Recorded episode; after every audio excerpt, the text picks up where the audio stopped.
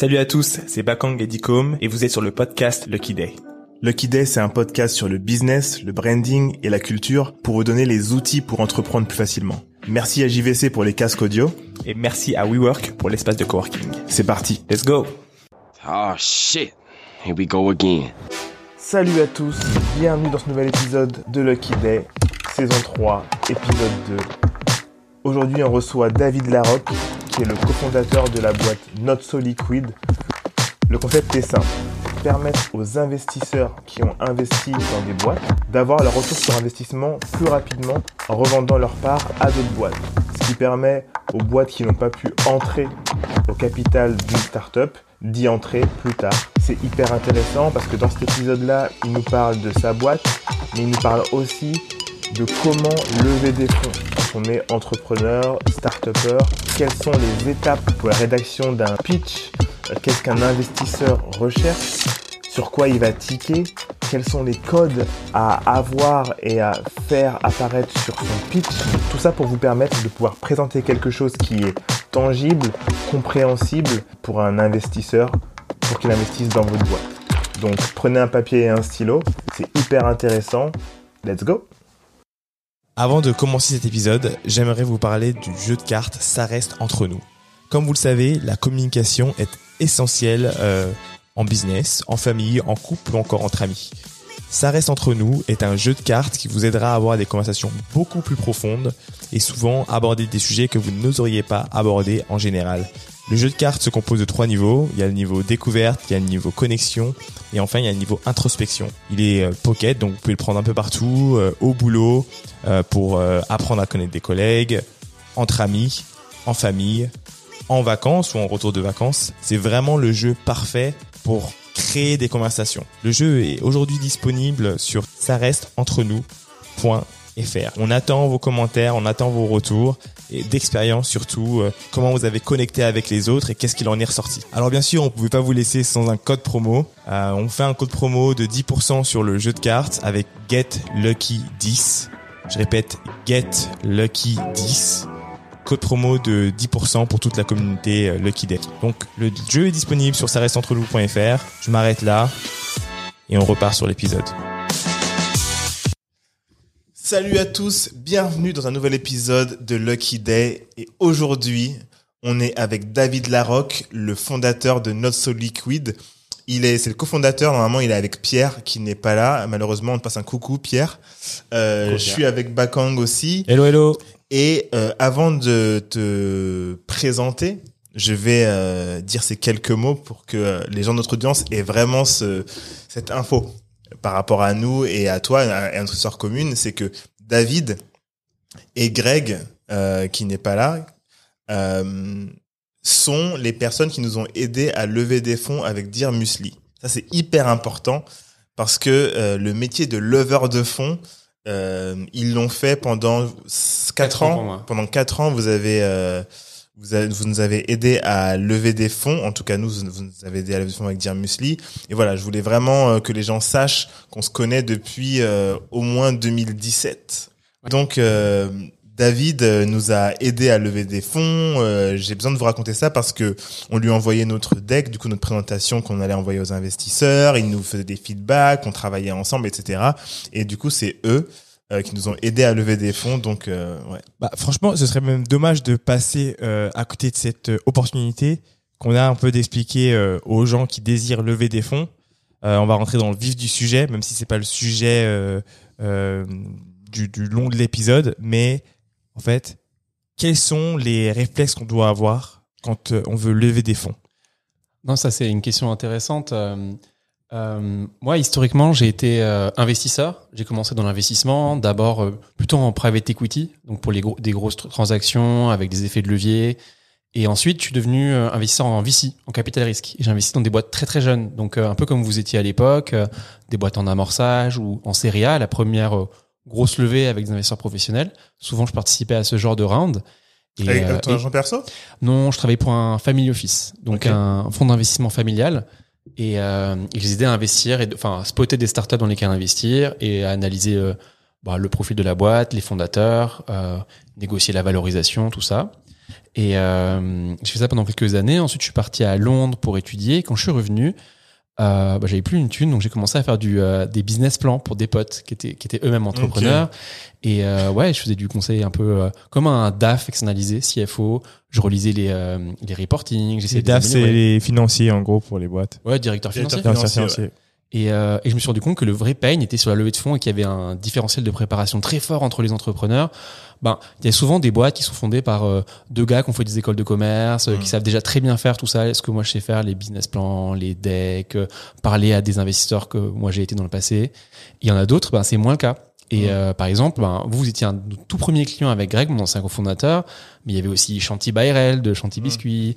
Euh, il y avait aussi, euh, vous vous souvenez de l'orangerie de Paris? C'était un de nos tout Oui, premiers oui, clients dans le aussi. pareil, Ouais, oui, je me oui, rappelle, oui. ouais. C'était toute la bande de The Family à l'époque. ouais, ouais, ouais. Et en fait, ben, nous, on arrivait un peu comme des sparring partners et on vous aidait, vous, les jeunes entrepreneurs, à vous préparer, à, à bien maîtriser, en fait, euh, ben, les, les éléments pour raconter votre vision. Du coaching. euh, raconter le L'art marché. du pitch. L'art du pitch, en fait. On, a- on, vous a- on vous apprenait à pitcher et on mettait euh, euh, les formats bien, bien au clair pour que ce soit très standardisé pour que les investisseurs ils comprennent bien euh, ce qu'il faut Et, regarder. dire ce qui était important. En fait, éviter tout ce qui était pas important, là, aller straight to the point, je me rappelle. Exactement. Comment tu disperses pas, comment tu racontes que c'est toi le meilleur dans ton marché, que tu vas tout défoncer et que il faut te donner un million à toi et pas aux autres et Mm. euh, que tu vas savoir bien les utiliser. faut être convaincant, euh, carré. Et euh, donc voilà, on a commencé par ça avec Grégory. Ensuite, on s'est développé. Ensuite, on s'est associé avec The Family. Justement, comme on levait plein de boîtes de leur écosystème, ils se sont dit ah mais c'est qui ces deux gars euh, Mmh. ils font Ah du bon oui. travail, ils lèvent des boîtes pour des, des, des fonds pour des boîtes un peu improbables et tout. euh, ça, ils ont l'air de, de savoir un truc. Et euh, donc on s'est développé, on a commencé à faire des levées de plus en plus grosses. C'est quoi la plus grosse levée que vous avez fait? Euh, on avait travaillé pour Job Teaser, donc une boîte qui est très bien financée. On avait bossé pour AB Testy, June. AB Testy Ah oui, June, ok. Euh, C'est énorme AB AB Testy aujourd'hui. là, c'est une, belle boîte, euh, très bien financée. euh, c'est French Tech 120, tu vois, c'est euh, Mhm. c'est pas encore une licorne, mais euh, c'est une boîte qui vaut quelques centaines de millions maintenant. Mmh. On a bossé pour Star of Service aussi, encore une boîte de Ok. l'écosystème The Family. Donc Ouais. on avait vraiment passé beaucoup de temps avec eux, ils nous avaient bien aidés, on avait des bureaux chez eux aussi. Et du, et du coup, là, en pratico-pratique, demain, là, t'as des gens qui nous écoutent et qui se demandent, putain, j'ai envie de lever des fonds, j'ai envie de faire mon deck. En fait, mais qu'est-ce que, qu'est-ce que qu'est-ce que les investisseurs attendent lors du rendez-vous? C'est-à-dire, euh, Ou lors du moment où ils reçoivent leur deck avant ou pas euh, on va parler du deck, oui, clairement, mais aussi, en fait, lors du rendez-vous, tu sais, ce que j'ai compris avec le temps, c'est que, en réalité, ce qu'ils veulent comprendre, c'est des mécanismes de, de, de logique. C'est est-ce que tu as compris, euh, que tu devais apprendre? Est-ce que tu as compris la logique du business dans lequel tu étais, etc. Qui est Mais, aussi, mais ouais. toi, genre vraiment, euh, si tu devais, t'as devant toi euh, les nous d'il y a 5 ans, 7 ans, et euh, euh, qu'est-ce que l'investisseur doit comprendre, veut comprendre de ton business, financièrement, Mmh. euh, opportunités, etc. Moi, je trouve que hum, la première étape qui est un peu difficile, c'est déjà d'avoir des rendez-vous avec des investisseurs. Parce que si tu débarques et que tu n'as pas ton réseau de base, de famille, d'école et compagnie, et que euh, tu te chauffes et que tu dis ben, je veux lever des fonds, mais comment tu fais pour leur parler en fait euh, Et euh, euh, comment je les reach Qu'est-ce que je leur raconte Comment je fais pour les accrocher Qu'ils aient envie de me parler au téléphone ou en vrai Et euh, le deck, ça fait partie des éléments, mais il y a aussi plein de trucs qui sont un peu presque de, des, des, euh, des, des- de, de, de l'acquisition en fait tu vois tu, tu fais des mails bien formatés un peu genre euh, optimisés avec quelques messages clés tu montres que Quels sont ces messages une- Il faut que tu rentres dans les Exact. détails. dans, les, dans, dans le détail, bah déjà, il faut que tu montres que euh, tu résous un vrai problème. C'est le premier truc d'une startup. C'est il y a un pain que tu as identifié. tu dis, ben moi, dans mon expérience, j'ai vu ça. Je pense qu'il y a une inefficience sur tel marché. Euh, Il n'y a pas assez de, euh, de taxis à Paris. Mm. Euh, je apporte une solution. La solution, bah, c'est une plateforme qui, euh, qui, qui, euh, qui met en relation avec des chauffeurs indépendants. Et euh, faut montrer que, euh, bah, que tu es déjà un peu avancé, que tu as réfléchi à l'idée, que, au concept, que tu as un peu la stratégie en tête, tu as La quelques chiffres. possible. Exact, ouais. Est-ce qu'il y a des concurrents? Est-ce que, euh, ben, une fois que tu as fait tout ça, est-ce que tu as un peu de traction? La traction, c'est quand tu commences à réaliser des choses, avoir des partenariats, commencer à avoir, euh, ben, dans le cas de, De l'intérêt. de l'intérêt, des, par exemple, si c'est le cas dans le cas d'une plateforme, ben, des users, typiquement, euh, des, des, des deux côtés, tu vois, des, ben, là, dans le cas d'Uber, ben, des chauffeurs et de l'autre côté, des gens qui veulent être véhiculés. Mm. Et euh, quand tu montres que tu as ça, ben, ça crée de l'accroche, ça te rend intéressant. Et euh, faut montrer que toi aussi, en tant que fondeur, tu es la personne spéciale qui va pouvoir le faire mieux que les autres. Donc ça veut dire que par exemple, euh, Quoi, allez, je toi, prends l'exemple, moi demain, euh, euh, déjà je vais quoi Je vais sur euh, un site comme Madines euh, qui parle de différents entrepreneurs et qui parle aussi de levée de fonds. Ouais. Je vais chercher euh, euh, le nom des gens qui ont levé des fonds. Je vais pouvoir les retrouver sur LinkedIn par exemple, essayer de trouver leur mail. Une fois que j'ai trouvé leur mail, je vais leur envoyer un mail. Il faut que ce soit un mail qui soit extrêmement concis. On va parler de trois lignes à quatre lignes. Dans les lignes, il y a la problématique, euh, le, la solution, le marché par exemple. Et si tu en veux plus, envoie-moi un deck. Exactement. Et- et très bonne attends, approche. Je vais rajouter un truc. Les investisseurs aussi, euh, en regardant dans quoi ils investissent, tu sais que ok, lui ça c'est ça c'est son ça c'est son scope, Sa thèse d'investissement. là. Ils disent voilà moi j'investis pas dans la food par exemple. Il y en a qui disent pas de food, moi c'est que de la tech. Donc c'est aussi bien de savoir ça. Bah exactement. Pour vous, on avait fait exactement euh, ce travail-là. Tu vois, on avait identifié sur LinkedIn les gens qui avaient déjà investi dans des business food, Mm. donc qui avaient une appétence pour le sujet, qui avaient fait un deal, deux deals sur le sujet. Bon, pas concurrent, hein, parce qu'évidemment, ils vont pas investir dans Oui. des business qui font exactement la même chose. Mais quand tu sens que le mec, euh, euh, il a une expérience cohérente sur le sujet, euh, qu'il a investi déjà dans, dans, sur la thématique dans des startups un peu adjacentes, tu vois, qui, tu te dis, ben, il va forcément comprendre ce que je fais, et si ça se trouve, il va kiffer, en fait, si je raconte bien. Et euh, c'est une très bonne méthode. LinkedIn, c'est un outil de fou hein, pour scraper, pour trouver des profils, trouver des contacts. Mm. Et les gens, ils répondent beaucoup. Hein. Et, Et, et- euh, enfin, puis les gens mettent en plus euh, investisseurs. Ils écrivent sur leur truc investisseur, Ouais. business angel. Donc c'est un peu de l'ego, tu vois. Euh. Je veux dire que je suis. Et bah du coup, en tapant les mots clés, tu peux les trouver. tu Et vois. ça apporte aussi des deals. Le fait de dire que t'es investisseur, Exactement. ça ne permet à d'autres personnes de te retrouver et de trouver des deals. Pareil, Euh, moi, je mets business angel sur mon profil parce que je veux qu'il y ait des gens qui m'écrivent et qui me disent Hello, euh, je suis en recherche de levée de fonds. euh, Mm. euh, et euh, c'est c'est- c'est- c'est pour faire de l'acquisition aussi. De l'autre côté, quand tu es investisseur, tu as envie d'investir. C'est de, ouais, de l'acquisition passive. Euh, et, et sur le deck maintenant, parce que c'est vrai que c'est un, c'est un vrai sujet qu'on m'a apporté, qu'est-ce qui fait un bon deck d'après toi, euh, du point de vue investisseur? Ouais, alors ça, il y a beaucoup de contenu sur le sujet. Il y a beaucoup de podcasts euh, qui ont, qui ont exploré ce thème précisément. Euh, il y a beaucoup de médiums qui ont été écrits. Euh, sais quoi, un deck idéal. Moi, j'ai une vraie appétence pour les choses simples. Euh, euh, less is more, tu vois. Souvent, quand tu mets trop de fioritures, c'est que ben, tu essaies de masquer quelque chose qui qui va pas et qui est pas logique. Euh, Il y a une trame qui qui est assez classique. Tu sais, c'est d'abord tu parles du problème que tu résous, tu présentes ta solution, tu dis qu'il y a un marché. Ensuite, tu commences à présenter bah, tes réalisations, ta traction. Tu commences à raconter ton équipe. Tu peux le mettre au début aussi, ça. hein. Ça, parfois, c'est un Mm, élément ouais. très différenciant. Donc, tu peux le mettre au début en disant, ouais, on est vraiment les gens les plus ouf de la Terre. Mm. Et souvent, tu investis sur des people plus que sur euh, tout le reste. Donc, bon, ça a du sens. Mais en gros, c'est ça les, les choses clés. Après, en annexe, tu peux aussi parler de tes concurrents. Tu peux parler aussi de ta stratégie. Mais en gros, les cinq trucs qu'on s'est dit, euh, euh, problème, solution, marché, euh, team, Team. team, traction. Voilà, c'est en gros, c'est ce qu'il faut. Après, euh, souvent les gens ils s'obsèdent à faire des projections, des business plans. C'est important si tu es capable de le faire parce que tu as une vision assez long terme pour le faire. C'est un super exercice, ça va une challenger en fait si ben, tes, tes calculs économiques ils fonctionnent à long terme, Mm. si au bout d'un moment tu deviens rentable, pas rentable, si tu dois relever des fonds dans trois ans, si tu, tu deviens une machine à cash très vite. C'est- intéressant à savoir, mais c'est pas du tout indispensable. D'ailleurs, euh, Jean de la Roche-Brochard, dans, dans ses vidéos ou dans ses médias, il me disait en fait, s'il y a pas de business plan, je m'en fous et souvent je le regarde pas. Ouais, c'est ça, c'est que Ok. c'est plus, c'est plus important d'avoir un business modèle Exactement qu'un business qu'un plan. business plan. Exactement. Et euh, du coup, c'est ce que d'ailleurs on partage le plus hein, entre nous. Je pense c'est plus vas-y, c'est quoi ton, on voit ton business model, je le regarde et on voit s'il y a un truc. Exact. Ouais, ton business model, euh, ben, euh, comment tu vends, à quel prix tu vends, à qui tu vends. C'est, c'est ça que c'est beaucoup plus intéressant que, que, Faut- que, que les trucs financiers, Ouais. les calculs. euh. faut avoir euh, dans ton dans ta présentation, faut avoir dans ton deck, faut avoir au moins des métriques de du prix de ton produit, donc le prix de vente et de la marge.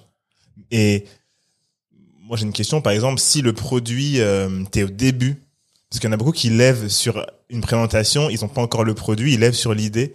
Ça se passe comment par rapport au bah ils ont ils ont pas le prix, ils connaissent pas le prix exactement, mais ils lèvent sur l'idée. Exactement. Bah, en tout cas, ce que tu peux démontrer, c'est que tu as réfléchi au sujet. Mm. Tu vois, euh, que tu as fait des sondages, que tu as testé plusieurs prix sur ta plateforme, même si tu es au tout début. Euh, faut montrer que euh, qu'il y a un niveau de certitude plus élevé que que Que, juste le que, que juste le, doigt gut feeling. mouillé quoi. Ouais, ouais. que juste le gut feeling. Ça, c'est co- comme vous avez fait à l'époque, tu vois. In fine, euh, sur des petits volumes, bah, il y avait un prix, mais tu Mm. doutais bien que sur des gros volumes, bah, tu pouvais le faire bouger, fluctuer, et que les marges, elles n'étaient pas les mêmes, en fait, euh, selon les, sur les volumes, mais montrer qu'en fait, tu avais une, une idée un peu de, et que tu faisais des tests réguliers, euh, enfin, que tu fais, tu que tu, que tu, que tu mesures en fait euh, ce qui est le bon prix et ce qui sera la bonne marge dans le Tu futur. as déjà fait des tests en fait. D'ailleurs, petite note pour les gens qui nous écoutent, c'est toujours plus simple de baisser à un prix élevé que de remonter un prix euh, bas. Mm. Exactement, euh, n'ayez pas peur d'augmenter le prix ou d'avoir un prix élevé parce que c'est beaucoup plus simple de le retirer. euh, Et de- un exemple, euh, Disney a augmenté ses prix là de l'abonnement, Netflix aussi. Ça a fait les unes de journaux pendant un moment, donc euh, c'est Ouais, beaucoup plus simple de. Netflix s'est fait, euh, enfin, ont beaucoup perdu baissé en des hein. Ouais, Ouais, ils sont- tu payes très très cher. Alors que tu mets des prix hauts, tout le monde va dire ah mais c'est cher, mais oui, mais bon c'est le prix. Et puis quand tu devras les, tu auras la capacité de les baisser, bah tu les baisseras quoi. Dernière question concernant ce sujet. Après, on va on va on va aller sur euh, sur ton business actuel. Mais euh, comment euh, Je sais qu'il y a il y a il y a plusieurs façons de faire. Comment tu conseillerais euh, une personne justement qui se dit voilà ma stratégie pour lever, genre je veux lever 500 000, imaginons, Ouais. euh, j'envoie à qui en premier? Est-ce que parce que là, c'est vraiment pour ceux qui nous écoutent. Est-ce que j'envoie, je cherche des fonds d'investissement directement ou je cherche des business angels au début? Je fais comment? Je pense trouver des investisseurs, c'est comme trouver des clients en fait. Je pense qu'il faut faire des mappings. Tu vois, euh, tu te dis, ben, les boîtes qui ont levé à, à- peu près le montant que je cherche euh, euh, et qui étaient au stade de développement où j'en suis, ben, à, qui elles ont parlé. Ben, il y a le premier exercice qui est très euh, vertical, tu vois, genre en mode, bah, investissent- moi je fais du food, ils investissent dans le food, ok. Mais après, tu peux quadriller en disant, ben, est-ce qu'il n'y a pas euh, des typologies d'investisseurs au sein de ces gens qui ont des appétences? Est-ce qu'il n'y a pas des, des, euh, des gens qui sont pas du tout des investisseurs avertis, d'autres qui sont des investisseurs un peu plus pro, des gens qui sont des clubs d'investissement, des gens qui sont des fonds. Et en fait, c'est très unique en fait selon le type de business model que tu as. Tu vois, si tu as un business model de type un peu SaaS, Hmm. c'est des logiciels par abonnement, euh, ou si tu as une app, et ben c'est pas du tout la même chose. Il y a des fonds qui peuvent investir très tôt, mais généralement en dessous d'un million, ça sert à rien en fait. C'est c'est assez Ouais. rare. Il y a des exceptions, si on parle de Kima ou des fonds Ouais. comme euh, Side qui sont spécialisés vraiment sur euh, ce qu'on appelle maintenant du super seed, tu vois, c'est du, Blueprint du petit amorçage. euh, Euh, euh, oui, Ouais. tout à fait. Ouais. Et il y en a quelques-uns, donc c'est important de les avoir en tête. Mais les fonds sont plus faciles à reacher que les business angels parce qu'ils ont, ils ont ah, les vraiment. fonds sont plus faciles à reacher? Bah ouais, parce qu'ils ont une obsession pour le deal flow. Ils ont, ils veulent absolument, tu vois, que, que Oui, qu'il y ait voir le max, deals. un max de, Le dossier. Oui, enfin, voir un max de dossiers plus que ça veut dire que tu convertis, mais, Mais, mais donc, donc, ça veut dire que ils sont plus faciles à reacher, ils sont plus durs à convaincre. Ils mais ils sont, mais ils signent, ils signent très peu de deals par rapport au deal flow. Donc, est-ce que, euh, par exemple, un business angel, il va, il veut avoir des deals aussi, il va mettre des plus petits tickets, mais du coup, est-ce que euh, il y aura pas un côté plus sentimental Mhm. venant du business angel par rapport à l'équipe, le produit, qu'un qu'un fonds d'investissement qui veut que des deals, qui, qui veut un deal flow, mais que la moitié, il sait qu'il va même pas regarder, tu vois. Bien sûr, ouais. Il y, a, il y a quelques fonds qui sont un peu comme ça et qui font genre des stats, tu vois, genre ils veulent qu'il y ait 1000 dossiers qui viennent, euh, ils veulent en étudier genre euh, 100, Ouais. euh, ils veulent euh, aller à fond sur 10 et investir dans 5. et ils connaissent déjà en plus les, les tests d'investissement, ils font quand même rentrer tout le monde. et investir dans Il y, a un 5. petit- il y a un peu d'hypocrisie parfois sur certains fonds, ouais. Faut- on Ouais. va pas se mentir. Mais les business angels aussi, hein, parfois, ils veulent juste euh, apprendre des choses et euh, tu te rends compte parfois que tu perds du temps. En fait, tu- bon, Ouais. c'est jamais inutile de faire du network, c'est jamais inutile de parler à quelqu'un, surtout si c'est quelqu'un qui fait du business et tout. Mais parfois tu dis ah tu ouais, il est juste, il est juste en train d'apprendre des choses sur un marché et je suis en Mm. train de l'éduquer. C'est ça. Et, c'est- et, et, et du coup, il y a, euh, il y a du coup ça c'est le côté négatif et euh, le côté positif ou comment utiliser ce temps perdu entre guillemets, c'est de le reprendre en temps gagné et euh, ça c'est vous qui nous l'avez appris. C'est d'utiliser justement ces business angels et ces VC comme test. C'est les parfaits tests pour tes pitchs. Donc tu vas, tu pitches, tu pitches, tu sais que tu vas jamais signer avec eux, mais par contre tu vas, tu vas avoir un maximum de feedback, tu vas pouvoir Feedback. Feedback, t'entraîner et tu prends le contact, il est là, il a pas bougé, puis t'enchaînes, t'enchaînes et Mais après tu vas Sans se griller, parce qu'il y avait ce truc aussi de faire attention à un pas se griller, je me Ouais, souviens. pas parler à tout, pas parler à trop de monde avec un, un mauvais message parce que les gens ils parlent beaucoup entre eux. Mm. Donc si t'arrives en étant vraiment avec une approche euh, pas du tout réussie, euh, Mm. avec beaucoup de limites, euh, bah, parfois ouais, tu peux t'abîmer en fait. Tu, vois, Ouais. tu peux abîmer ton ce que ton, ton pitch, L'image et le côté un image. peu nouveau, etc. Mais c'est super. Souvent les rendez-vous, enfin si t'as un peu préparé, que tu t'es préparé en amont, ça peut être un, un super euh, crash test, tu vois, un super entraînement. Mm. Le feedback, c'est génial et c'est gratos. Hein. C'est gratos, de Gratos. deux côtés. Tu vas Ah lui apprendre oui, des choses, toi aussi t'apprends des choses. Et parfois, il y a beaucoup de serendipity et du hasard. Parfois, c'est le mauvais business angel pour toi ou c'est le mauvais fond. Ouais. Mais en fait, euh, il va Pas le avoir un- bonjour aussi, il va- peut-être. ça peut être le- mais, mais il peut avoir un bon feeling. Tu vois, il peut dire ah putain, euh, ils sont Je connais forts, un c'est tel. pas pour moi, Ouais. je connais un tel. Ça Ah, mais est-ce que tu te souviens hein. Tu te souviens, nous, avec Kima, En fait, Akima, on leur avait envoyé euh, à Jean. Ils on avaient lui pas dit non au début Si, si, si, si, si, si, si, t'avais dit non. En fait, à Jean, on lui avait envoyé euh, notre euh, presse. Ouais. C'était euh, cinq mois avant de renvoyer la nouvelle presse, tu vois. Donc, Oui. on envoie la première presse, euh, dont on est hyper fier. Mais euh, Vous avez raison, faut pas avoir peur. En fait. Ouais, euh, il y a un moment, t'es fier, tu l'envoies. Parce qu'il y avait des gens qui, avec qui on avait avancé un petit peu, Mhm. c'était pas allé au bout, mais ils nous avaient demandé plus d'infos, etc. Et en fait, à Jean, on lui avait envoyé, et, de- et en fait, il avait l'air intéressé. Et après, en fait, il demandait plus d'infos. Et au fur et à mesure qu'il demandait les infos euh, que je lui donnais, machin, je comprenais qu'en fait, il manque des trucs. Parce que normalement, tu demandes pas autant d'infos. Bien sûr. C'est qu'ils ils auraient dû être là de base. Elles en auraient dû être là, ouais. elles auraient dû être là de base. Et en fait, Donc, vous avez fait une pause, vous avez pris du recul, vous êtes préparé, notamment en faisant appel à nous. c'est Et ça. quand vous êtes revenu, bah, vous étiez trop fort. Tu vois, Exactement. souviens Après, ça On était assis. à Station F. Ça a duré 10 quoi, cinq minutes, minutes Ça a 10 duré minutes 10 minutes. Il était avec ses béquilles, là. Oui, C'était je me Ouais. souviens. Ouais. Et, et ça l'a fait. Donc, euh, ouais, un, un deck. euh, en plus, le deck, il faisait 12 slides. Un truc Ouais. comme ça, tu vois. Exact. Mais l'assise mort, tu vois. Là, c'est moi. Ouais. Et connaître ces chiffres. Exactement. Il faut Ça, c'est le numéro tout, ce- un. tout ce que tu. Enfin, c'est pour ça qu'il faut mettre moins de choses parce que tout ce que tu mets, tu le maîtrises. Ouais. Après, les gens, ils peuvent avoir des questions en plus. Tu peux avoir des annexes que tu caches, Oui, que tu ouais. sors euh, pour, pour le truc. Mais tout ce que tu montres en premier, il faut que tu sois 100% serein dessus, que tu maîtrises tout, que tu aies des réponses euh, à, chaque, chaque truc qui est montré, euh, chaque point, chaque chiffre. C'est ça. Et, et les slides, en fait, que tu ne montres pas, c'est les conversations que tu vas avoir à l'oral. Ça, c'est Ouais. un truc que j'ai appris, c'est que oui, vous allez parler du deck, du business model, mais à la fin de la journée, toutes tes informations, tu vas les donner à l'oral. Sur le prix, sur les détails, Ouais. sur ce genre de choses-là. Et le fait que tu aies les réponses comme ça en live et que tu les as préparées, C'est encore mieux. c'est c'est génial. Dites-moi, est-ce que vous connaissez vraiment vos amis les plus proches ou même vos associés? Vous avez déjà eu les conversations délicates sur leur santé mentale, leur état d'esprit du moment ou leurs envies?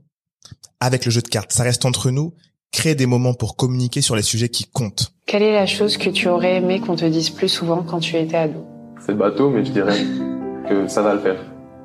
Ah ouais, pourquoi Ouais. Bah, je pense que quand on est ado, la période où on se construit, c'est pas la plus facile. Ouais. Et on a, on croit pas vraiment en soi.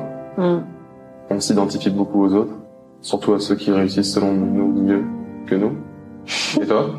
Moi, j'aurais aimé qu'on me dise que, que je suis belle. Ok. Parce que j'ai une adolescence assez compliquée où on me critiquait sur mon physique. Du coup, euh, je pense que ça m'aurait aidé.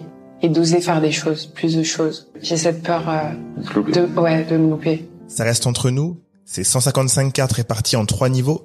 Découverte, connexion et introspection. Le jeu de cartes, ça reste entre nous, vous permettra de briser la glace de façon fun et atteindre un nouveau niveau de connexion et de compréhension de l'autre. Et comme vous faites partie de la communauté Lucky Day, vous bénéficiez de moins 10% sur l'achat de votre jeu avec le code GetLucky10. GetLucky10. C'est E G-E-T-L-U-C-K-Y 10. Rendez-vous sur ça reste entre nous.fr. Ça reste entre nous, le jeu de cartes qui rapproche. Ce que j'ai compris, moi, hein, c'est que l'investisseur, il Mhm. y a des investisseurs, c'est que des investisseurs. Ils ont jamais monté de boîte avant, Il etc. Ils ont, ils ont travaillé en banque d'investissement, mais donc ils ont pas l'expérience terrain, tu vois. Et en fait, c'est toi, euh, mine de rien, c'est toi qui leur apprends. Bien Parce sûr. que eux, quand après ils veulent essayer de monter une boîte, ça se plante, tu vois ce que je veux dire? Donc, c'est toi qui leur apprends. Et en fait, quand ils posent la question, c'est une vraie question en fait euh, que eux se demandent. Eux, ils se disent peut-être ah bah moi j'aurais essayé ça. Oui, mais nous on a essayé et ça marche pas parce que ça. Donc en même temps, tu l'éduques et l'investisseur quand tu lui donnes cette information là, il se dit ah mais ok donc ils ont déjà bien réfléchi à leur Beaucoup truc. réfléchi. Montrer que tu as réfléchi. La tête t'as- bien faite là, tu sais, expérimentation. Donc c'était. Et et il y a aussi, euh, et après on passera à ton, à ton business, Mm. il y a aussi la, hum, dans la logique des choses, c'est pouvoir montrer que tu as anticipé les problématiques qu'il peut y avoir. Il n'y a aucun business qui est parfait. Il n'y a aucune ligne droite fonctionnelle parfaite. Surtout au tout début quand tu viens de lancer. Pouvoir démontrer ou montrer que, ok, ça on a compris, on va aller là, là, là, là. Il y a des hommes d'ombre qui sont celles-ci, celles-ci. En fait, juste montrer qu'elles sont déjà dans ton calcul et dans ta marge d'erreur, c'est ça en fait, je pense, l'une des choses que les investisseurs veulent voir. Ils veulent comprendre, ok, c'est quelqu'un qui va savoir se débrouiller, Exact. qui a déjà anticipé un ou deux choses, une ou deux choses, peut-être pas tout, mais qui va savoir euh, s'adapter en fait aux situations et aux problématiques. Ça, c'est hyper intéressant et je pense que tu fais pas de slide sur ça dans le deck, mais c'est ce qu'on disait juste avant le podcast, en fait, euh, sur euh, pourquoi les fondateurs qui ont planté plusieurs boîtes, ils lèvent de plus facilement après. Mm. Parfois, hein, c'est pas toujours le cas. Mm. Parce qu'en fait, tu sais qu'ils ont énormément appris. Ouais. Je veux dire, ils vont pas se planter. Tu vois, le, l'erreur logistique de débutant, ouais. ils vont pas la faire deux fois. Euh, le, le, le mauvais recrutement euh, qui, qui plante toute la mécanique, euh, ils vont pas le faire deux fois. En fait, Mm. c'est génial. Et, euh, et justement, les trajectoires linéaires, c'est un peu inquiétant. Genre, bon, ok, ça a été un peu trop facile jusqu'alors. Tout s'est fait de manière organique, tout Ouais. seul, tout s'est aligné. Genre, ça peut pas rester comme ça. En fait, la vie, Ça. elle est pas comme ça. Il y a forcément des aspérités, il y a forcément des, des imprévus, Mm. des, euh, des, des choses qui sont que t'as pas pondérées, tu vois. Et, et euh, C'est marrant parce que c'est vrai, tu disais tout à l'heure en off euh, qu'il y a quelqu'un qui t'avait envoyé un message qui t'avait dit ouais mais pourquoi ils vont réinvestir euh, ils vont réinvestir dans euh, cette personne là ouais, alors Qui a déjà des- planté, perdre des millions. voilà. des millions. Mais justement en fait c'est euh, euh, parce qu'il il est passé par toutes ces étapes là, il ou elle est passé par toutes ces étapes là. Euh, et en fait, c'est ce que je disais tout à l'heure en off aussi, c'est ce qui nous a manqué en France pendant une période, c'est qu'on a on a eu très peu de euh, euh, second time, third time d'entrepreneurs, des gens qui ont, entrepreneur. des serial entrepreneurs en Ouais. fait qui ont planté des boîtes, qui en ont réussi d'autres, etc.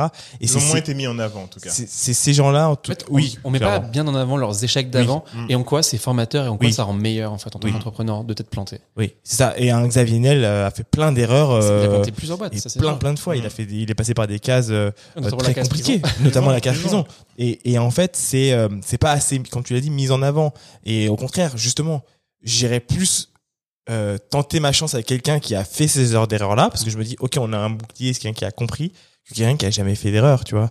Ouais, il est l'erreur classique par exemple de, du cofondateur. Ouais. Tu sais, genre choisir un mauvais cofondeur parce que t'as pas réfléchi en fait euh, en quoi, Ah, les, en quoi t'as des objectifs ça, ça peut faire mal. Hein. Ça, ça, ça- ça peut faire mal. Tu, Ouais. enfin, et euh, on parlait de, de Chanty et je pense que vous en avez parlé un petit peu sur le podcast quand elle était venue. Mm. Mais c'est co- le, sujet avec ses co-founders, ça, ça aurait pu tuer sa boîte. en Ah oui, fait. clairement. Mais c'est une erreur qu'elle fera plus jamais en fait. Ouais. Et c'est le cas de de, de, de- de plein de founders. Euh, Au début, ben tu, tu prends des mauvaises décisions au départ, tu prends des raccourcis. euh, qui, ça peut passer, Ouais. mais quand ça passe pas, ben Ouais, euh, ouais, ouais. tu le payes assez cher, mais tu fais pas l'erreur deux fois. Ouais, Ça c'est intéressant.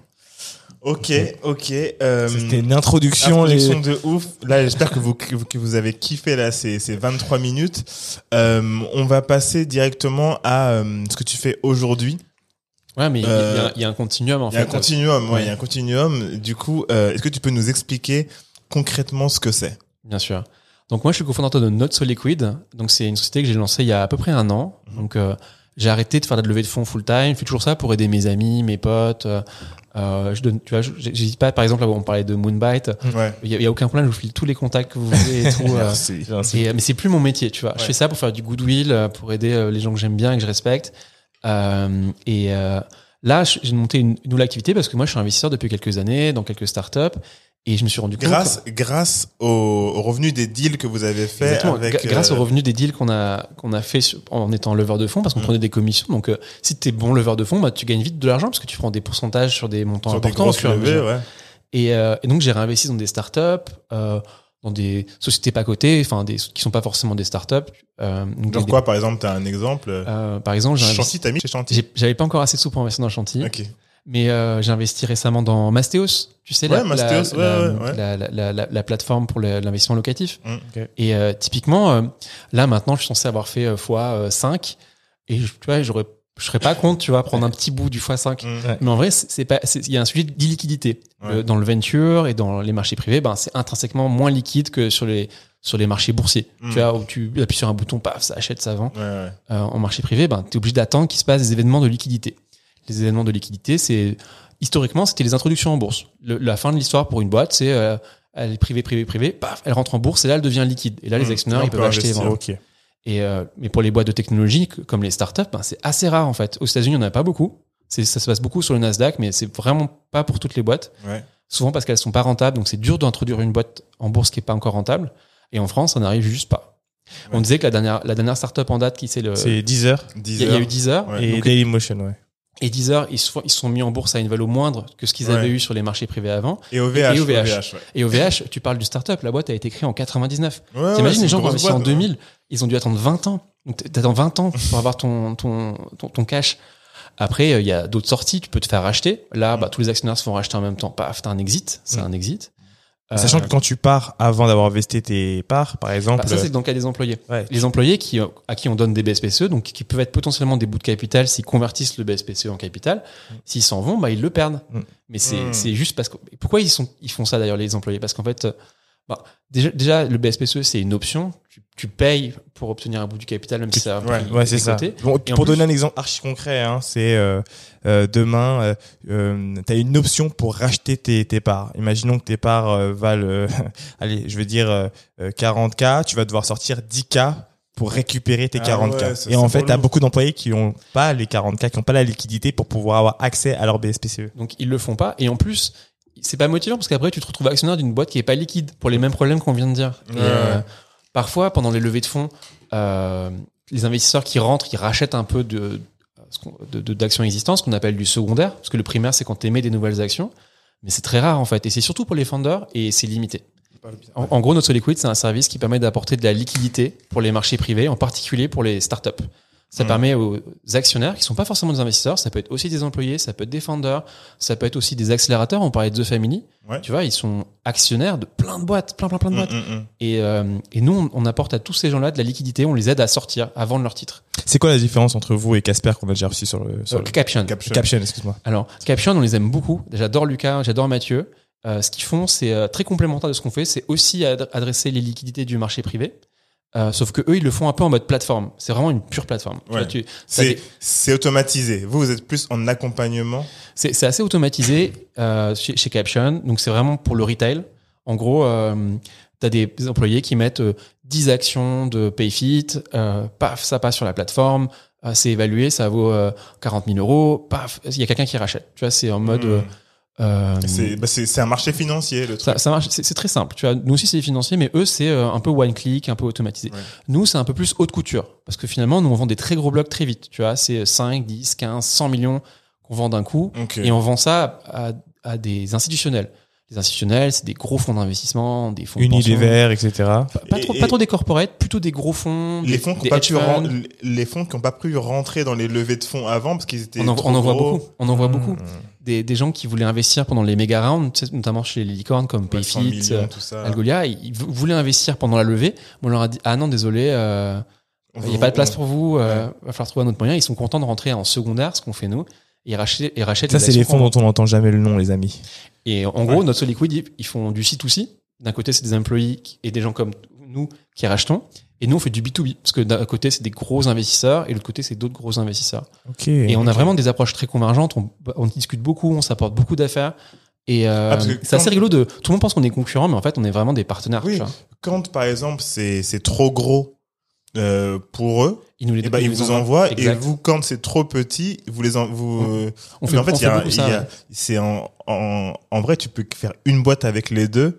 C'est un mastodonte le truc. Bah, en fait, là, on est au début et on, on réfléchit justement à comment on peut euh, systématiser nos partenariats. Ouais, ouais. Euh, Mais après, nous, les fonds, ils nous aiment bien parce qu'en fait, nous, on fait ça un peu genre avec des process, on fait attention, à l'information, on la diffuse pas trop. Pas trop automatisé. Il y a ce côté un peu. un peu haute euh, couture, ouais. haute couture à ce stade. Même si à terme, on va automatiser des trucs. Hein. Tu sais, on a des workflows qui sont bien euh, militarisés. Déterminé. Mm. Il y a des trucs, euh, clairement, ça, on automatise, ça, on simplifie, ça, euh, on automatise, ça, on, on peut faire une plateforme. Donc Mm. à terme, on, on- on aura un produit aussi, mais euh, mais un- euh, sur un temps plus long. Ça peut pas Ouais. se faire en one click comme eux ils font, Ouais.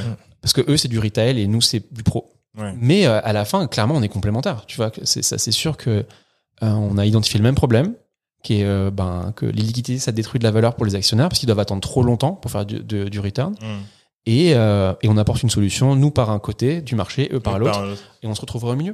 Un Et- deal, un... excuse-moi, Dick. Euh, non, vas-y, vas-y, pose ta J'ai question. une question euh, parce que eux, j'ai l'impression que eux sont beaucoup en mode start-up, ils lèvent des fonds euh, pour euh, croître, etc.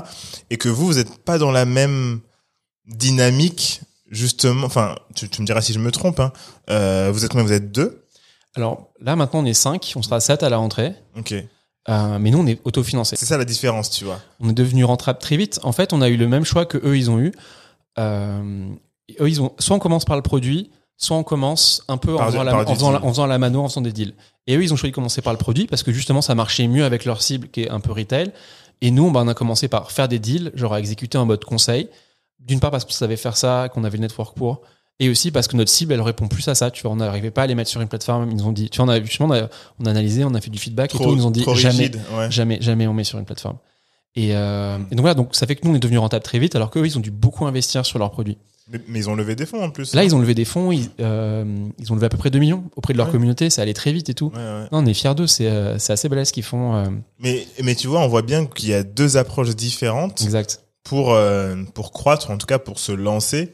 Et c'est c'est intéressant parce que moi, ce que je vois, c'est que ton passé euh, chez l'EN, Ouais. eh ben, c'est un peu ça, tu vois. C'est vous, tu sais, c'est un peu ce côté. Ouais, on est des consultants, on fait notre truc, on on se fait de l'argent, on s'au- on, on s'autofinance, on n'a pas besoin de lever des fonds. Versus euh, Lucas qui est hyper cool, qui est en mode bah voilà, nous. euh, on va montrer qu'on a de la traction et bam, on peut lever. Ça, c'est un, ça, ça ouvre un sujet hyper intéressant, c'est euh, pourquoi tu veux lever des fonds? Il y a souvent des gens, ils veulent lever des fonds parce qu'ils veulent lever des fonds, en fait. Mm. C'est une fin en soi. Et c'est souvent, nous, on prenait pas ces clients-là, on dit non, non, mais euh, il faut vraiment que tu saches à- ce que tu vas en faire, en fait, en cet argent, mais il faut que ce soit précis et tout. Euh, T'en as vraiment besoin parce que euh, finalement, euh, ce qui te coûte le plus cher dans ta vie entrepreneuriale, c'est de donner des parts de ton capital. Mm. Et c'est ça que tu donnes en échange de ta- ta levée de fonds et ça coûte cher, in fine, si tu as Ouais. un gros succès. Mm. Tu vois, si ta boîte, elle devient une licorne et que tu as donné 20% au tout début pour les mecs qui t'ont défilé euh, 50K, Mm. ben, ça t'a coûté cher, ré- rétrospectivement. Très Parce que cher. il y a aussi euh, les gens qui lèvent des fonds. Euh, pour moi, hein, t'as les, les fondateurs de boîtes. On va Ouais. dire, on est vraiment dans, dans le monde des startups. Tu, tu, tu crées ta boîte, etc. Il y aura ceux qui ont levé des fonds. En fait, on va dire que la finalité, c'est que la boîte se crache. La boîte, elle va se cracher genre dans, dans 3-4 ans. Ouais. Et ben, il y a ceux qui auront levé des fonds. Et ceux qui n'ont pas levé des fonds. Ouais. Ceux qui auront levé des fonds, ils font partie d'une certaine caste. Tu vois ce que je veux dire? Ce qui fait que quand on regarde leur track record, c'est ils se sont crachés, mais ils ont réussi à lever des fonds. Parce que réussir à lever des fonds, c'est pas simple. Tu vois ce que je veux dire? Alors que si tu te craches et que t'as pas levé de fonds et machin, bah on va dire, mais est-ce que t'es arrivé à ce niveau-là? Est-ce que t'as réussi à parler à ces gens-là assez bien pour que eux ils te donnent de l'argent Tu vois ce que je veux dire? C'est intéressant hein, de se dire, ben justement, t'as des gars, genre, ils ont levé 10, 20, Mm. 50, 100, ils ont fini par se planter. Donc, ils ont fait perdre de l'argent à des gens, tu Ouais. vois. Mais in fine, Ils peuvent relever. Ils, ont ce, ils ont ce skill de lever Ouais. des fonds, qui est un skill en tant que tel. ouais. C'est assez rigolo et c'est un peu injuste, en fait. Bah. Et, euh, Bah. Et c'est marrant le- ce qu'il a fait Guillaume. Parce que Guillaume, il a, il a Guillaume de, Guillaume de, de, de l'Emlist. Ouais. Parce qu'il a dit, moi, si je veux, je peux lever 30 millions, mais j'en ai pas besoin. Et je Mm. l'admets. Mais j'ai ce skill. Si je- vraiment, si, euh, Voilà, si vraiment oui, on est jugé ouais. par ce skill-là, je l'ai, tu vois. Ouais, ouais. Mais euh, moi, je sais que j'ai pas besoin de prendre 30 millions à des investisseurs euh, parce que je suis rentable. Mm. Que c'est pas mon game et que c'est pas, ça correspond pas à ma vision finale pour ma boîte. Ouais, grave. C'est Et, rigolo, hein. et, et un autre exemple, tu vois, le fondateur de WeWork. Oui, Adam Newman. Et pourtant, il a fait perdre Il a énormément. des milliards. Il a, tu vois, mais c'est pour montrer que, ok, il a fait perdre des milliards, etc. J'ai vu un truc sur LinkedIn où les mecs, ils, ils râlaient, mais il a montré aux gens qu'il avait ce skills et que Ouais. le niveau de perte euh, qu'il a fait, enfin, qu'il, euh, enfin, il a été avec WeWork, il équivaut à la grandeur, à la grandeur du truc aussi. Tu vois ce que je veux dire? Fail big. Au moins, ça montre que t'arrives, t'as la capacité d'emmener une boîte à ce niveau-là. Après, tu vois ce que je veux dire? Ça- ça- ça- C'est assez rigolo parce que tu te dis, ben, c'est, ah, s'il relève des fonds, c'est sûrement qu'il a beaucoup appris de ses erreurs et tout. Mm. Mais euh, j'ai lu des interviews, enfin, qui, qui montrent qu'en fait, pas du tout. Il reste aussi mégalomane qu'avant, il va refaire les mêmes erreurs, mais il lève quand même des fonds. Parce qu'en fait, lever des fonds, c'est une finalité pour beaucoup de, d'entrepreneurs, mais aussi, c'est aussi perçu par des investisseurs comme une finalité en tant que telle. C'est un, c'est un milestone. Alors que c'est débile, hein. Moi, je, je, je trouve que c'est, Hmm. c'est affreux, en Faut fait. que ce soit adapté à ton business. Après, s'il y a un business qui, qui demande, comme tu as dit tout à l'heure, euh, d'avoir beaucoup d'investissements, hein, t'es obligé d'aller, t'es obligé de lever. Mais après, tu as aussi une prophétie autorarisatrice des boîtes qui lèvent des fonds.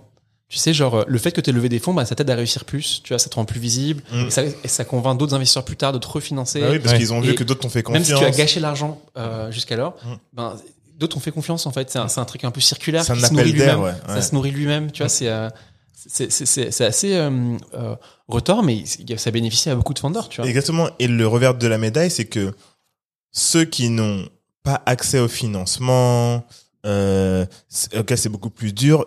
Déjà, en fait, euh, ils veulent créer un business qui mérite, qui, qui a besoin de financement. Ouais. Ils arrivent pas à lever, donc c'est déjà la merde. Imagine qu'ils se plantent, qu'ils veulent re- refaire un truc. Tu sais, c'est, c'est en fait, c'est, euh, c'est comme si tu, tu sais, quand, quand on dit, ah, mais ouais, mais il a, qu'à- il, enfin, il a qu'à aller faire une école de commerce. Oui, mais si t'as pas d'argent, que le banquier veut pas te faire faire de prêt. C'est, le point de départ, en fait. Ouais, c'est- Par quoi tu commences C'est vraiment qui se mord la queue. Par quoi Ouais, je commence Voilà, euh, exactement. Et puis même, par exemple, on dit, voilà, école de commerce. Oui, une école de commerce, bah, va faire un prêt à la banque, tu vois.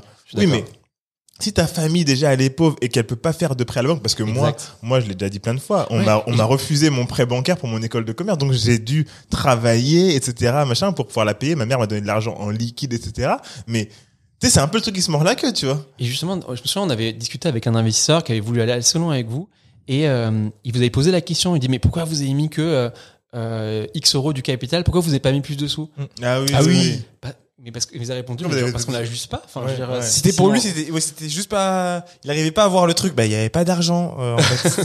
Et il comprenait pas en fait pourquoi euh, t'arrivais pas. Parce qu'il fait, il faut bien commencer quelque part en fait. Mm, C'est- mm, mm. c'est- J'en aurai après si tu me fais confiance. C'est Ouais, ça. C'était- Ouais, en fait, c'était demandé pourquoi vous avez pas, pourquoi vous mettez que ça que vous voulez lever? En gros, c'était ça, non? Pourquoi vous avez mis si peu de capital et Ouais. que vous vous levez autant en fait? Oui, oui, oui. C'est juste que bah, vous avez vous aviez que ça au moment où. Bien sûr. Oui. Ah oui, ne je me comprenait pas en fait. ouais. C'était ouf. Mm. Parce qu'on n'avait en pas fait, d'argent, mec. Tu vois? Quand, quand euh, il faut que tu choisisses entre mettre de capital dans ta boîte et manger, bah, tu vois? Grave. mais, mais en fait, c'est deux réalités différentes, c'est deux mondes différents, tu vois. qui apprennent, je pense, entre euh, quand on s'est lancé et maintenant, enfin, ça a beaucoup changé. Ah je pense qu'il y a encore a- beaucoup, a beaucoup de travail à faire à plein, euh, plein de niveaux. ouais. Mais même au niveau de la conversation dans le monde des startups, même si je pense que les actions restent les mêmes, la conversation, elle a beaucoup changé quand même. Ouais. Ouais, il y a beaucoup plus de porosité entre ben le monde le monde d'avant et le, euh, le monde des startups. Ouais, Euh, ouais. ça dialogue beaucoup plus. euh, Il y a beaucoup d'éducation mutuelle. Ouais. Ça, c'est c'est. euh, euh, bah, tu- vous, bah, vous vous souvenez des- de ces conférences de The Family au tout début, les Barbarians at the Gates? Tu vois, les barbares, me c'était les startups. Et, euh, et, et, euh, et finalement, Rome, c'était le monde d'hier, tu vois. Et genre, les Mm. startups, c'était un peu des barbares qui étaient venus pour tout envahir et tout casser. Mais en fait, s'il pas passé ça, tu vois, finalement, euh, il y a eu un mélange entre les deux. Il y a des discussions saines. il y a des startups qui se font intégrer, qui se font racheter, financer, Oui, qui font des partenariats ou du business, Ouais. tout simplement. Il y a, il y a, il y a personne qui, va, qui est là pour tuer l'autre, en fait. C'est Ouais, ça, c'est ça. C'est un Et- truc. euh, Et c'est hyper intéressant, justement, pour revenir sur, sur ce que vous faites avec notre Liquid. Euh, je me souviens, il y a quelques années, je trouvais ça dommage et frustrant que, en fait, euh, la finalité d'une boîte euh, à succès qui fait pas, on va dire française, hein, parce que en France, il n'y a pas d'IPO, tu vois. Ouais. C'est juste de se faire racheter par un grand groupe. Et c'est un, peu- c'est un peu triste parce que. C'est triste, c'est c'est triste parce que euh, il y a beaucoup de boîtes aux États-Unis, elles se font racheter, mais il y en a beaucoup aussi qui arrivent à, à aller jusqu'à l'IPO ou au moins Patagonia. non non non, mais au moins elles sont elles sont dans leur euh, truc, elles font des centaines de millions voire des milliards et elles vont racheter. Mais tu, tu vois, en, en- c'est dommage que la finalité, en fait, comme on, on parlait dans un podcast euh, d'avant, c'est que bah, les Procter Gamble, etc. En fait, la finalité, c'est de se faire racheter par un gros qui va toujours être toujours plus gros, et du coup, il y aura pas, il y aura pas, Ouais, il y aura, mais genre un Facebook. Comme si monter une, une startup, c'était une parenthèse et qu'après, le vrai truc, c'était de, d'être- faire partie du grand groupe. Mais c'est nul, en Voilà, fait. Je suis tu d'accord. Bah, euh, euh, C'est moi, c'est- je, moi, je, c'est- c'est feed the beast en fait. C'est genre, en fait, toi tu crées des petits trucs et puis tu la nourris, tu vois. moi, je pense pas que ce soit une finalité. Je pense que c'est vraiment un choix, en fait. C'est, c'est le choix du fondateur. Euh, et c'est, c'est le choix que beaucoup font. Euh, euh, le marché, euh, pour comparer au marché américain, le marché français est tout petit. Quand on compare au marché américain. Et donc, en termes de chiffre d'affaires, là où avec un État, juste en bossant sur un État, euh, tu peux déjà faire des dizaines de millions de- d'euros.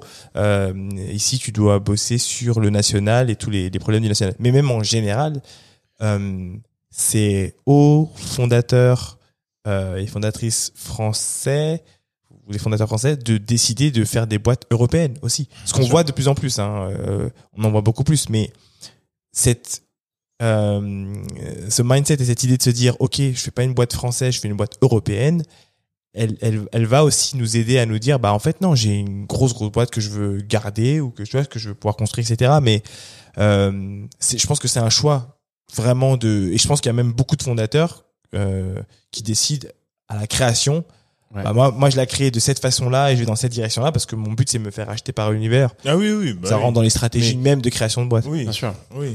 Et en fait, justement, nous, le service qu'on apporte, c'est ça te rend moins, ça, ça te rend moins dépendant des introductions en bourse ou de te faire acheter par un par, euh, par un grand groupe parce qu'en fait, ben, euh, tu peux donner de la liquidité pour tes investisseurs qui t'ont fait confiance au début ou pour tes employés euh, euh, sans avoir un recours à ces deux, ces deux systèmes-là. Tu vois, tu peux euh, tu peux rester privé plus longtemps, tu peux rester indépendant plus longtemps. Parce qu'en fait, les gens, s'ils veulent sortir, ils peuvent. Alors que parfois, ils peuvent t'obliger. Tu sais, Je sais pas si vous vous souvenez, mais dans le pacte d'actionnaires, souvent, il y a des clauses qui disent genre, euh, euh, c'est une clause de rendez-vous, genre euh, on, on mandate à banquier d'affaires pour vendre la boîte au bout de 6 ans. Parce que les gens, ils veulent pas rester coincés 20 ans, tu vois. Ah, ouais, Ah oui, oui, oui, ça oui, c'est vrai, c'est une clause classique. Hein. Et euh, ça a du sens parce qu'en vrai, bah, tu veux que ton argent, tu veux, tu veux sûr. Oui, d'argent. oui, bien oui, sûr, parce que les startups, elles versent jamais de dividendes et, euh, Mm. et euh, c'est pas c'est pas le but parce qu'elles sont pas c'est Ouais. pas qu'elles soient rentables tout de suite, mais Mm. au bout d'un moment, c'est normal qu'ils veulent sortir et et, euh, et le fait de se dire que tes investisseurs, au bout d'un moment, parce qu'ils veulent leur cash return, ils peuvent t'obliger à te vendre ou à entrer en bourse même si c'est pas bon pour toi, euh, bah, c'est un peu dommage en vrai. Ouais, bah, c'est ce qui va créer après des, des frictions, etc. Euh, Et je, je m'avance peut-être, mais Deezer, euh, je pense qu'ils ont d'abord essayé de vendre la boîte avant de la forcer à rentrer en bourse. À mon avis, c'est pour les actionnaires minoritaires qu'on avait marre. je pense aussi. Je pense aussi parce que ils ont raté le coche une fois. Enfin, c'est. Je je trouve d'ailleurs, c'est un autre sujet. Ça fera l'objet d'un autre podcast qu'on fera ensemble, mais il y a, euh, on est en France, hein, il y a ce truc très. euh, on a deux gros exemples de sociétés euh, qui étaient précurseurs et rien que le fait, parce qu'ils avaient des investisseurs aussi, mais Ouais. c'est sûrement les investisseurs qui ont dit ouais, restez en France et tout. Le fait que ce soit resté en France, ils se sont fait dépasser par les autres. T'as Dailymotion qui sont fait doubler par YouTube. hein. ouais. Alors que Dailymotion, ils étaient, leur technologie était meilleure, ils avaient, ils étaient au même niveau, même encore en avance. avancé, C'est c'est en en avance. avance. Et tu as euh, Deezer. Et ce qui est dingue, c'est que Spotify, c'est même pas une boîte américaine. Finalement, Ils ouais. ont manqué d'ambition, je suis d'accord. C'est ça. Et puis en fait, les pays euh, scandinaves, etc. euh, c'est beaucoup. euh, allez, vas-y. C'est, quoi le plus gros marché en, Tu sais, c'est ça. Aujourd'hui, c'est quoi le plus gros marché? États-Unis, Chine, t'as l'Inde aussi là. Tu vois. L'Asie Sont- donc. L'Asie, euh, Oui, euh, voilà. l'Amérique du Nord. Ouais, mais après c'est pas les mêmes, c'est pas les mêmes pays, mais t'as tant de milliards de personnes qui qui vivent euh, par exemple, en Chine, etc. C'est hyper compliqué de rentrer, mais Ouais. pourquoi tu vas rester dans un pays de 64 millions d'habitants, tu vois? Même s'il y a il y a y a, il y a de l'argent à faire, mais par exemple les Hollandais jamais resteront en Hollande. Ouais. Trop petit. Von Moof, il y en a tellement déjà en, en France. Tu vois, les, les vélos, etc. Leur but, c'est de conquérir le monde. Tu vois ce que je veux dire Ah, je vois très bien. et, et c'est ça, quand tu compares à, à, à, à Angel, là, le, La boîte de, de Mark euh, Simoncini, de- ouais, bah, les, vélos, les vélos électriques. ouais, les vélos ça électriques, mais ça, ça n'a rien à voir au niveau de, de, En termes d'ambition, en termes d'ambition, je pense qu'il est très ambitieux, etc. Mais les pays nordiques et les pays petits, là, ils veulent vite sortir, tu vois. Tu sais, ce que je me suis rendu compte aussi euh, en étant leveur de fonds, c'est que ben, le problème de l'Europe par rapport aux États-Unis, c'est que c'est un marché très désintégré et qu'à chaque fois, tu dois tout recommencer depuis le début. Mm. Tu, à chaque fois que tu veux faire un nouveau pays, bah, tu refais presque tout depuis Ouais. le départ. T'as un peu une courbe d'apprentissage, il y a des trucs, des erreurs que tu refais pas, mais euh, tu dois refaire les invests depuis le début, monter une équipe de sales, euh, monter une équipe marketing. Tu vois, tu, c'est, c'est pas comme aux États-Unis où tu peux faire tout de manière assez intégrée parce que le, mach- le marché, il est intégré. Ouais. Et, euh, et c'est souvent ben, les levées de fonds euh, qui financent des boîtes avec des ambitions européennes. Mm. Ben, elles sont plus dures que pour des boîtes qui ont, qui sont, qui ont des ambitions américaines, en fait. Bah, c'est et clair. même pour des boîtes européennes elles-mêmes. Souvent, financer un plan de conquête européenne, c'est plus dur à financer que financer une boîte française qui va aller aux États-Unis. Il y a beaucoup de boîtes françaises qui, dès la série B, elles dégagent, elles vont aux États-Unis Ouais. parce que c'est plus facile à conquérir et en plus, c'est plus facile de se financer après.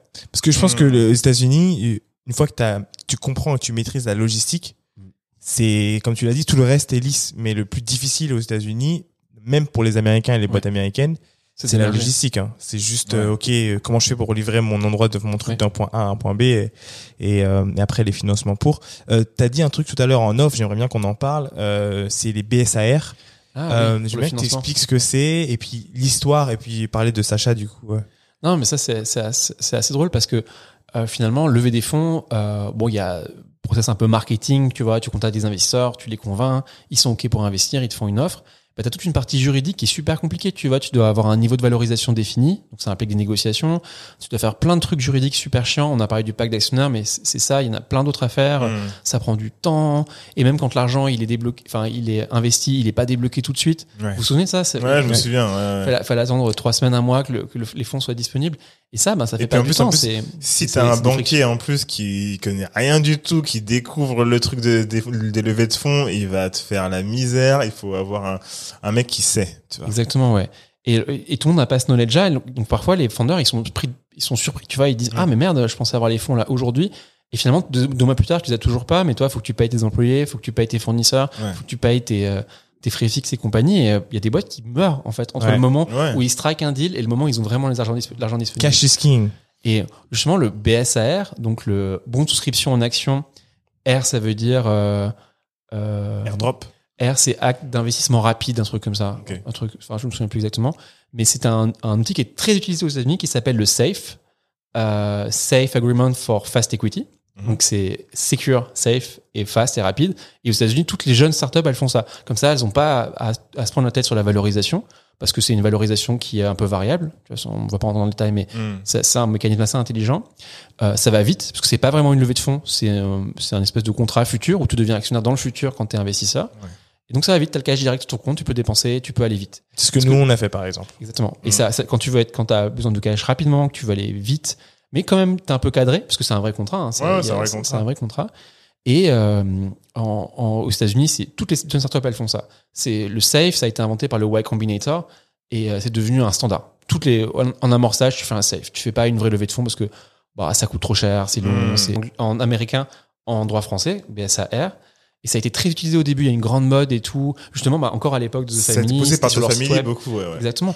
Mais euh, il y a eu des gens qui ont, fait, qui ont eu des abus. Et après, on est aussi rattrapé par notre culture où on n'a pas confiance. Quel genre d'abus euh Ben, parfois, il y a des, des BSR qui étaient mal rédigés, tu vois, des, euh, des, des, des, des, des, des, Attends, des instructions hein qui n'ont jamais été transformées, Ok. euh, des, des, tu vois, des trucs un peu abusifs, tu vois. Il y a, y, a y a des paramètres dans le BSR que tu peux un peu, genre, euh, euh, que, que, tu, que tu peux bidouiller, tu vois, et faire en sorte que les investisseurs, ils se font avoir à la fin.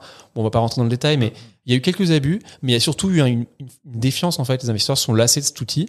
C'est quand même plus protecteur de faire l'investissement à l'ancienne en mode levée de fonds. C'est plus protecteur pour, Pour eux. eux. C'est protecteur pour eux. ça le truc. Et ils préfèrent perdre du temps que utiliser cet outil qui est quand même ben, founder friendly, on va pas se mentir. C'est vraiment pour aller vite. C'est startup friendly, mais euh, euh, bah, quand le pouvoir est du côté des investisseurs, bah, ils, ils choisissent euh, la, ils choisissent la règle. hein. Ça c'est ça c'est sûr. Ouais, et, et j'ai l'impression qu'ils choisissent aussi. euh, en fait, c'est aussi un truc.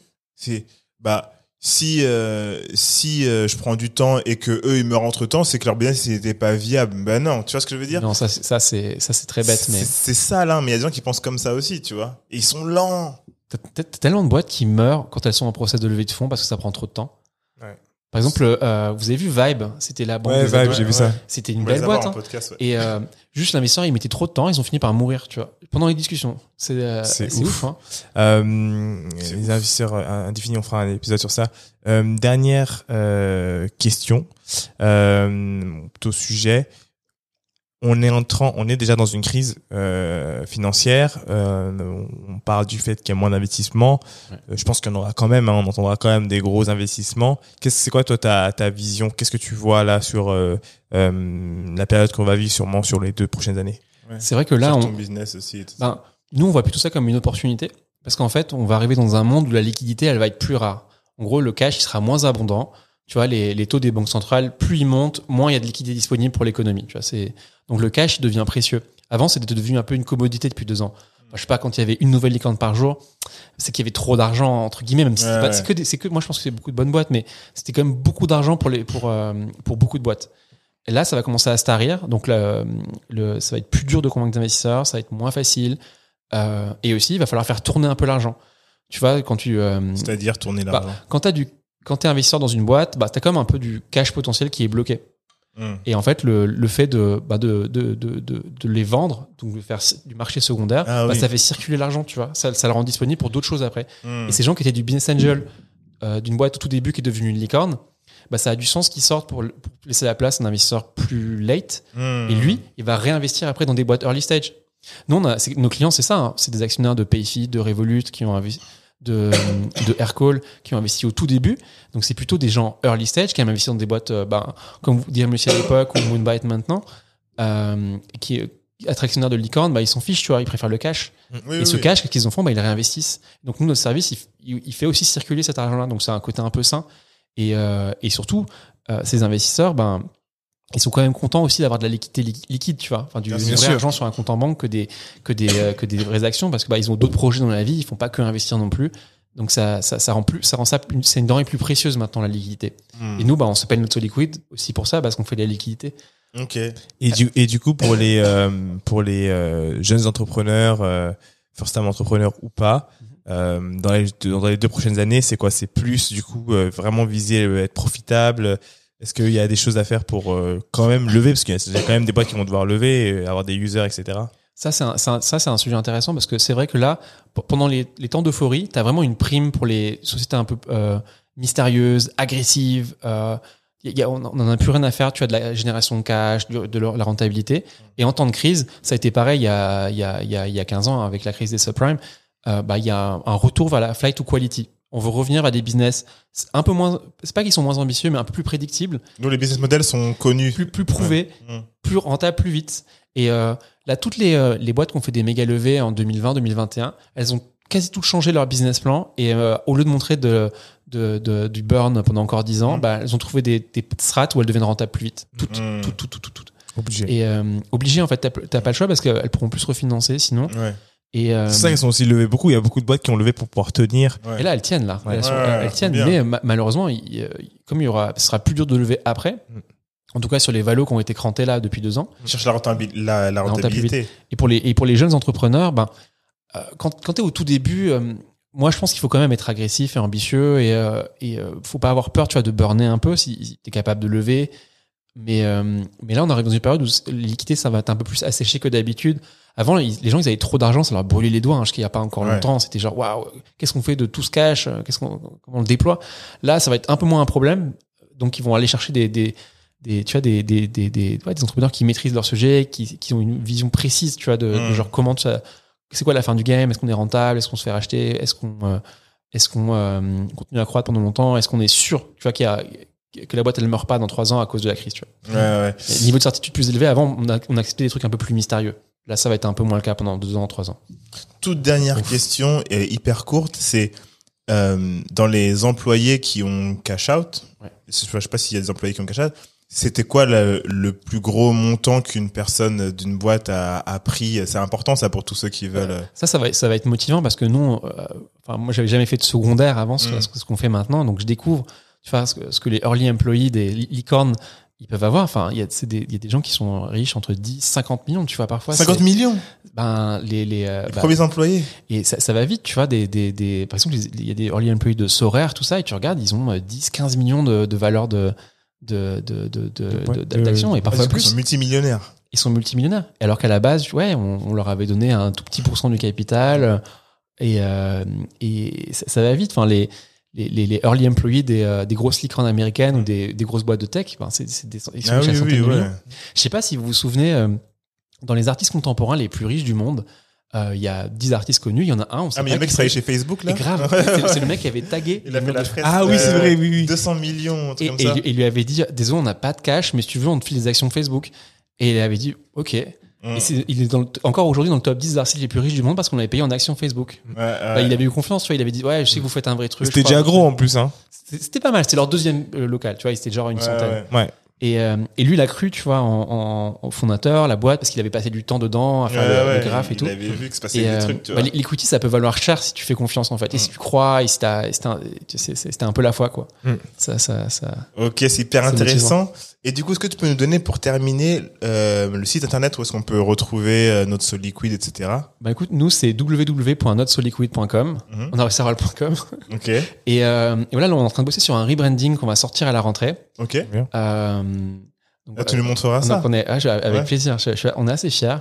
Peut-être qu'on fera un event aussi en, en septembre. euh, Ah ouais, bah pour, remercier la communauté Ouais. et tout. euh, c'est c'est c'est euh, c'est- c'est quelque chose qui avance très bien. Et là, on est encore à Station F. Mais je pense qu'à la rentrée, on va commencer à chercher des vrais bureaux. Ouais. Probablement dans le centre de Paris, là, autour de là où on est. euh, On va essayer de faire un truc où vous payez pas trop cher en vrai. hein. Ouais, en fait, on a failli bouger euh, euh, en juillet, mais les loyers, c'est quand même très élevé. Je-. Moi, je, je suis pas un expert en immobilier, mais je- moi, je pense que, enfin, il y a a- a- c'est encore un peu cher dans ce Ouais, c'est un peu cher. Il y a, il y a des trucs à. Si, si- essayez d'économiser sur ça si vous pouvez. On, va rester à la station F le max. Ouais, ouais. Ou de la Slock ici, je crois. Ouais. Ok, bah c'était vraiment un plaisir. On a mis du temps avant de pouvoir faire cet épisode-là. Bah, merci beaucoup. Dans la partie numéro 2, il y aura sûrement Pierre. Avec grand plaisir. Et, euh, et ouais, euh, on se tient au courant et à la semaine prochaine. Merci, vous pouvez nous retrouver sur YouTube, sur Spotify. Apple Podcast. Voilà. Et Laissez-nous vos commentaires, dites-nous ce que vous en pensez, posez vos questions aussi. Ouais. Et euh, merci de nous suivre. Salut. Ciao.